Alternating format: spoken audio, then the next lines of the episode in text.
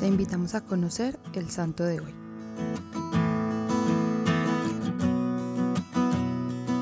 Hoy conoceremos la historia de Santa María Magdalena Postel. Esta semana se celebró la Fiesta Nacional de Francia, la cual conmemora la toma de la Bastilla, ocurrida el 14 de julio de 1789, y la fiesta de la Federación, realizada al año siguiente, hechos que marcan el punto de partida de la Revolución Francesa. Pero, ¿qué tiene que ver esto con nuestra santa de hoy? Situémonos en el contexto de la Revolución. En la búsqueda por abolir el antiguo régimen, Francia entró en un periodo de anticlericalismo y descristianización, expropiación de tierras, supresión de diócesis, cierre de conventos, prohibición del uso del hábito, disolución de órdenes religiosas, ejecución de cientos de clérigos y monjes y destierro de otros tantos, se sumaron a la constitución civil del clero, según la cual los sacerdotes ya no debían obediencia al Papa, sino que tenían que jurarla a la naciente república y todo lo concerniente a la Iglesia pasaba a depender del Estado.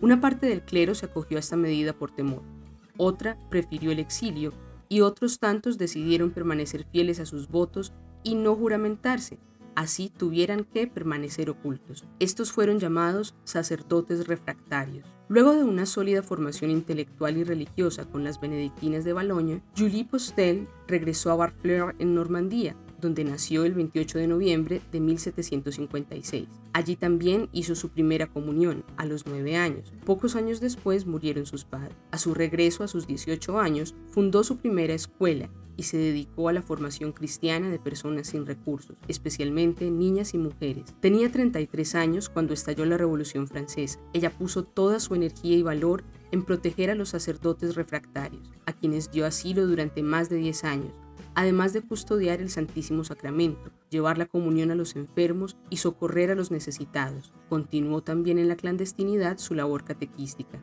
A pesar de las prohibiciones estatales, en 1798 Julie ingresó como terciaria franciscana. En 1807 tomó el nombre de María Magdalena y fundó en Cherburgo la congregación de las hijas pobres de Nuestra Señora de la Misericordia, dedicada a instruir a la juventud, inspirarle el amor de Dios y el amor por el trabajo y sacrificarse por socorrer a los pobres.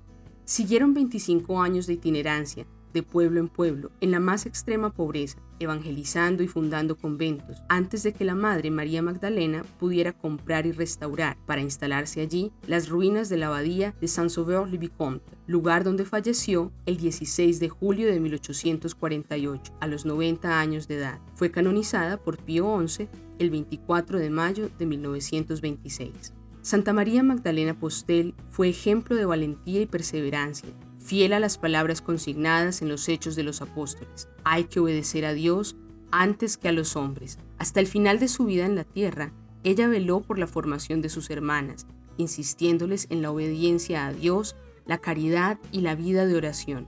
La invitación para hoy es a meditar en la oración en qué momentos de nuestra vida nos hemos dejado llevar y por seguir lo que nos dicen otros o por obedecer a nuestros propios instintos o incluso por temor, hemos dejado de obedecer a Dios y no hemos tenido la valentía de confesar su nombre, no solo con las palabras, sino también con las acciones. Señor Jesús, hoy te pedimos que por la acción de tu Espíritu Santo nos concedas el mismo valor, el mismo fuego misionero que tuvo Santa María Magdalena Postel, para que en medio de las adversidades podamos serte fieles y llevar tu buena nueva a donde tú nos llames. Cristo Rey nuestro, venga tu reino.